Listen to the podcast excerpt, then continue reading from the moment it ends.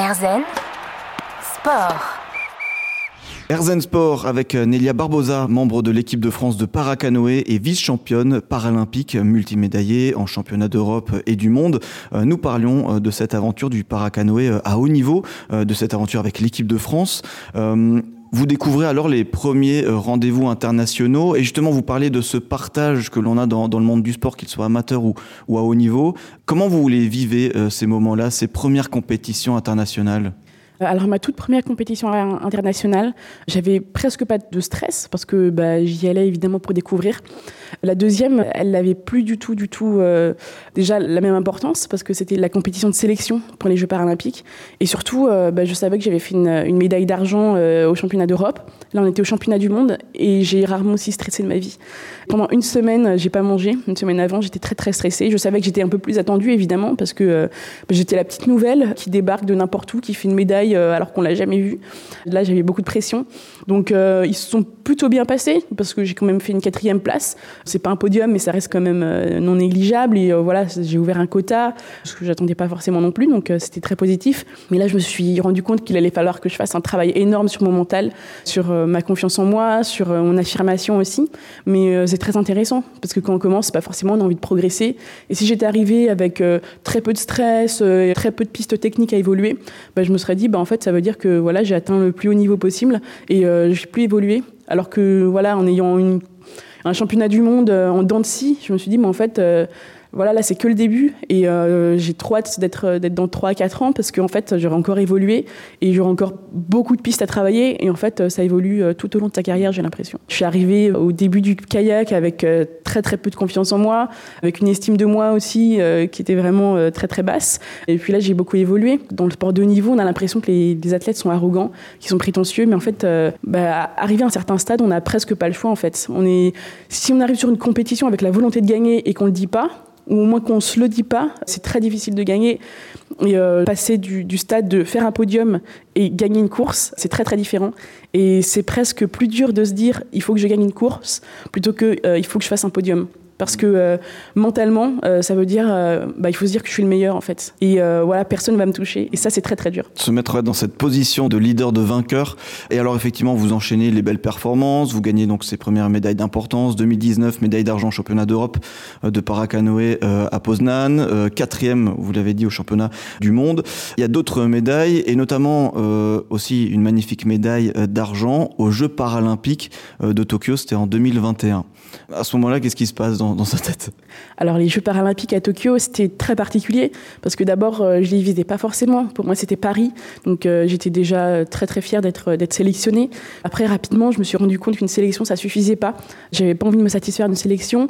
Il fallait absolument que je fasse une médaille. Voilà, je, je savais pas trop euh, à quoi m'attendre parce que sur le ranking international, j'étais quatrième. avant de commencer cette course, je me suis dit bon, bah Nélia, si tu fais pas de médaille, c'est pas grave. Enfin, il va rien t'arriver. Tu vas pas mourir, on va pas te lapider. C'est pas grave. De toute façon, il faudra un quatrième, il faudra un cinquième. Et si c'est toi, bah voilà, ce sera toi. Et puis rapidement, en fait, je me suis dit que ce discours, il n'était pas possible. J'ai pas fait des milliers de kilomètres euh, pour faire une quatrième place. Et euh, voilà, je me suis mis dans, ce mood. Euh, bah, il faut que tu sois arrogante, il faut que tu sois un peu prétentieuse. Et, et c'est pas grave en fait, parce que en fait, ça arrive dans la vie de tous les jours. Quelqu'un qui passe un entretien d'embauche, il faut qu'il se dise qu'il est le meilleur, parce que sinon, bah, il n'est pas pris. Et moi, dans cette course, à cet instant T, il va falloir que je me dise que voilà, mon 100% du jour, il est au-dessus du 100% des autres. Donc je savais que la première place n'était pas accessible euh, parce que l'anglaise, pour le coup, était vraiment bien meilleure que moi. Mais par contre, euh, voilà, viser une troisième place, voire une deuxième place, euh, c'était pas complètement aberrant. Finalement, le jour de la finale, bah, j'ai réussi à me transformer. Et en fait, c'est un sentiment qui arrive assez rarement en fait dans, une année, même dans une vie. Et voilà, je l'ai trouvé à ce moment-là. Après, bon, en regardant ma course, il y a plein de choses qui, n'allaient pas et sur lesquelles il a fallu que je travaille. Mais voilà, sur, sur l'instant T, j'ai réussi à me transformer et à me dire en fait, non, non, non, on vient pas pour participer, on vient pour, pour performer. Hum, ça, c'était votre euh, attitude sur la ligne de départ. Et quand on franchit la ligne d'arrivée, qu'on se dit, je suis deuxième derrière l'anglaise, qu'est-ce qui se passe? Alors quand on franchit la ligne d'arrivée, d'abord on se pince pour être sûr que c'est pas un rêve parce que bah, cet instant, l'air de rien, on l'arrivait pas mal de fois et bah, avant une très grande échéance internationale, bah, forcément on rêve, de faire un podium. Et donc, euh, bah, quand on se rend compte que c'est la réalité, bah, on est super heureux. Et en fait, c'est un sentiment qui est indescriptible. C'est un moment d'euphorie totale. On va voir nos concurrents parce qu'on est trop content pour eux aussi. Donc euh, voilà, j'étais très très contente de, partager ce podium avec euh, ces trois personnes. Et puis évidemment, aller le fêter avec mon entraîneur Claude Alaphilippe et le reste de l'équipe de France avec qui j'étais très fière. Voilà, il faut savoir que le jour d'avant, Rémi Boulet avait aussi réalisé une très belle performance. Et donc voilà, c'était un, résultat plutôt positif pour l'équipe de France. Donc évidemment, on le fête et puis on n'a qu'une seule hâte, c'est de rentrer à la maison pour le fêter avec les proches. Et montrer cette belle médaille d'argent à ses proches. et euh, eh ben 24 ans, déjà un très beau palmarès. Euh, Nelia Barbosa est avec nous dans Herzen Sport, vice-championne paralympique de canoë-kayak. Elle a les Jeux paralympiques de Paris 2024 euh, dans le viseur. Et pour cela, il faut s'entraîner dur tous les jours. justement, on va en parler dans un instant de cette préparation au quotidien. À tout de suite. Herzen Sport. Erzen Sport dans la tête d'une jeune championne de paracanoë. Nous sommes avec Nelia Barbosa, membre de l'équipe de France de paracanoë et vice-championne paralympique. Euh, un de vos objectifs, c'est évidemment les Jeux de Paris 2024. Euh, on va en parler, mais avant cela, on va continuer d'évoquer cette pratique euh, du canoë-kayak à, haut niveau parce que représenter l'équipe de France et le haut niveau plus globalement, ça, nécessite un, entraînement quotidien. Tout à fait. Le haut niveau, ça nécessite forcément un entraînement quotidien parce que euh, bah, on est obligé déjà de maintenir euh, son niveau, mais euh, évidemment après de, progresser. Donc en kayak, c'est évidemment on, on, va sur l'eau, on navigue régulièrement pour travailler aussi donc sur des points techniques, mais évidemment physiques. Et ensuite, comme on peut pas tout travailler physiquement en kayak, on fait aussi beaucoup de musculation. Donc ça se fait ici à l'INSEP avec ma préparatrice physique, où j'essaye en tout cas en hiver de développer ma force. Et ensuite, euh, quand, on arrive en été, où je fais plus de spécifiques, étant donné que ce sont les périodes où j'ai mes échéances, ces périodes-là, je fais plus d'explosifs pour pouvoir euh, être très forte au moment des compétitions. Et après, euh, je fais aussi des petites à côté, comme de la natation, du vélo, un peu de course à pied, pour développer d'autres points, faire travailler un peu les jambes, me détendre aussi en natation, parce que bah, on est un petit peu contracturé quand on fait plusieurs entraînements par jour. effectivement, donc cette alternance de différents exercices, musculation, les, les aspects techniques euh, sur l'eau euh, et cette euh, natation. Si on pouvait avoir une semaine type, la semaine de Nelia, ça ressemblerait à quoi? Alors, il y a deux semaines type. Il y a la semaine où on est en stage, où on fait vraiment beaucoup de volume. donc là, pour le coup, c'est trois entraînements par jour. C'est beaucoup de siestes, c'est boire beaucoup d'eau. C'est très intensif. il faut prendre le temps de bien récupérer entre les séances, bien dormir, bien faire des séances de kiné, parce que sinon, on ne tient pas. C'est des stages qui durent entre deux et trois semaines. Donc, on est obligé de vraiment euh, prendre soin de soi plus que d'habitude. Puis après, il y a les semaines de régénération qui sont plutôt quand je rentre, donc euh, entre une semaine et une semaine et demie, où là, je vais faire plutôt une à deux séances par jour, où je vais faire plus de l'entretien pour pas perdre tout le gain que j'ai travaillé pendant les stages. Et après, pour travailler d'autres points que je travaille pas forcément en stage, pour euh, revoir aussi mon entraîneur de club qui me suit pas sur les stages, pour voilà voir mes camarades de club aussi que je suis toujours très fière de très fière et très heureuse de retrouver sur les périodes justement de régénération, faire un peu slalom euh, parce que ça reste quand même ma discipline de cœur et j'ai envie de continuer. Alors là, on parle du physique. Il y a aussi une très grande partie euh, consacrée au mental, parce que ça aussi, au quotidien, il faut l'entraîner. évidemment, évidemment. Alors l'entraînement, euh, on a l'impression que c'est uniquement physique, mais évidemment, le mental joue énormément. Et sur une compétition, c'est l'une des choses sur lesquelles il va falloir être le meilleur. Donc notamment dans la période du Covid, où voilà, les personnes en fait qui ont le mieux performé sont les personnes qui ont réussi le mieux à s'adapter. C'était une période où il allait falloir savoir gérer son stress mieux que d'habitude donc euh, le mental, il a fallu le travailler. Ça nous a bien forgé pour euh, beaucoup d'athlètes. Malheureusement, euh, bah, ça, ça, en a aussi cassé certains. Mais moi, ça m'a servi de moteur. et aujourd'hui, je discute énormément avec d'autres athlètes. Ça me sert énormément dans ma préparation mentale, mais aussi avec ma préparatrice physique et avec mon entraîneur national, qui ont fait un énorme travail avec moi sur ma confiance, sur mon affirmation. Et aujourd'hui, ça me permet de pouvoir dire ce qui va, ce qui va pas, puis m'affirmer beaucoup plus, savoir ce dont j'ai besoin réellement. c'est quelque chose que je ne connaissais pas avant, parce que j'écoutais juste ce qu'on me disait de faire et je m'affirmais pas du tout. Aujourd'hui, je sais ce qui va me faire progresser et je l'affirme. Donc évidemment, c'est très important. Puis au moment des compétitions, eh ben, on a besoin d'avoir ce soutien mental parce que ben, on a trop de choses à gérer. Et moi particulièrement, j'ai vraiment besoin d'avoir d'être soutenue et d'être très entourée, donc notamment par Sylvain Curnier, la personne qui m'a qui m'a découvert il y a quelques années, en partie grâce à qui je suis là aujourd'hui.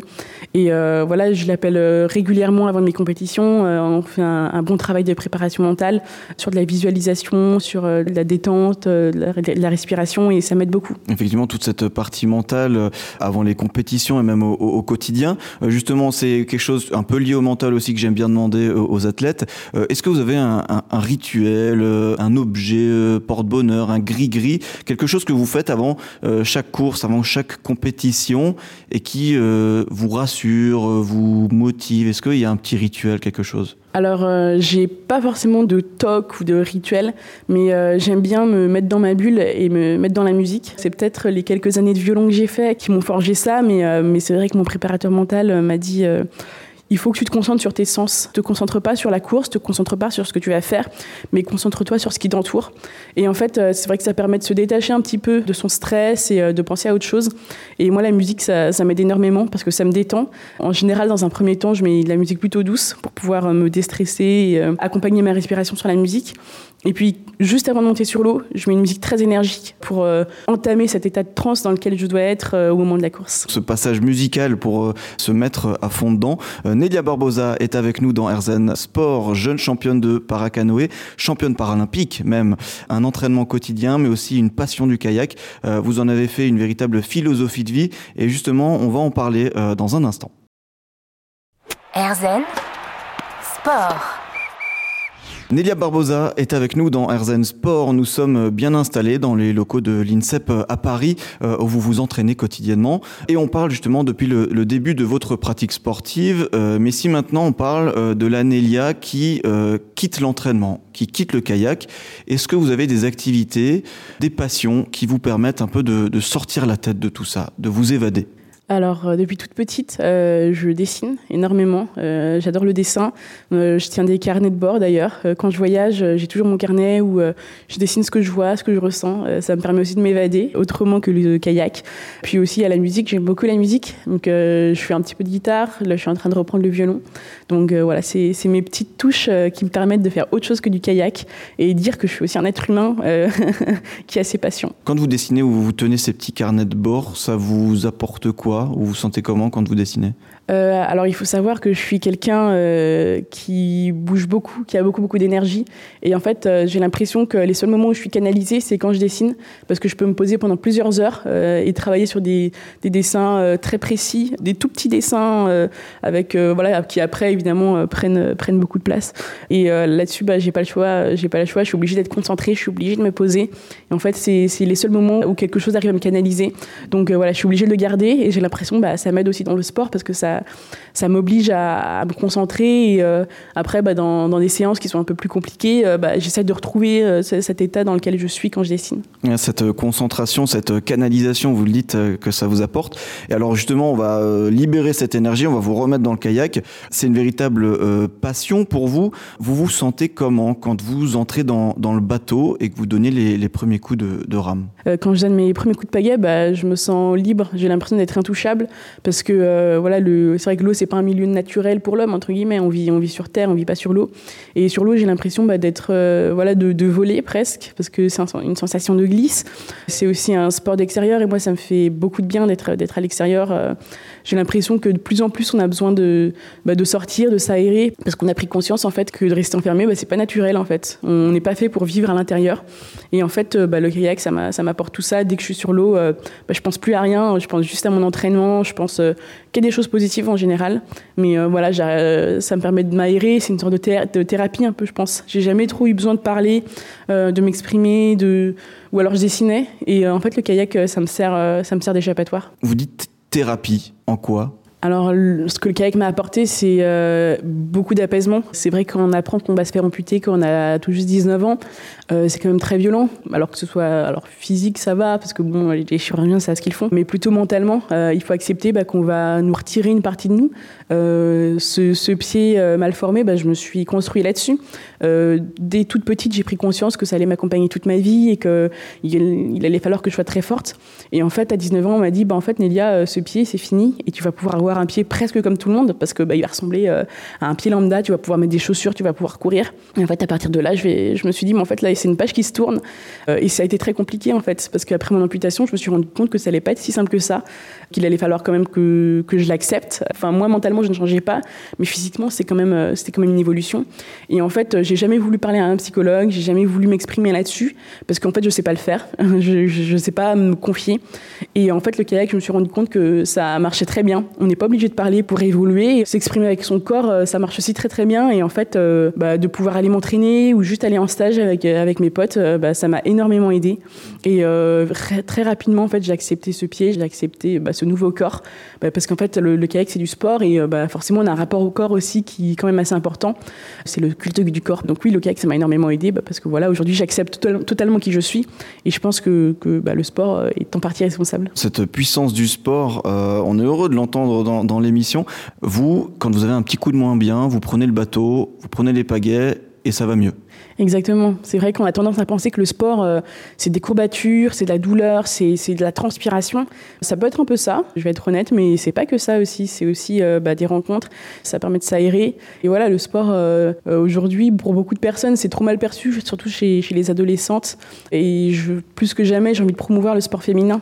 C'est vrai qu'à à un certain âge, notamment au moment du lycée, je vois beaucoup de, de jeunes filles qui arrêtent leur pratique sportive parce qu'elles ont l'impression que c'est plus pour elles que voilà, elles ont d'autres préoccupations, elles ont voilà, ce poids de la société, entre guillemets, qui leur demande, euh, leur demande d'être féminine, d'être jolie, d'être intelligente, euh, d'assurer leur avenir. L'acceptation de soi. L'acceptation de soi, bien sûr.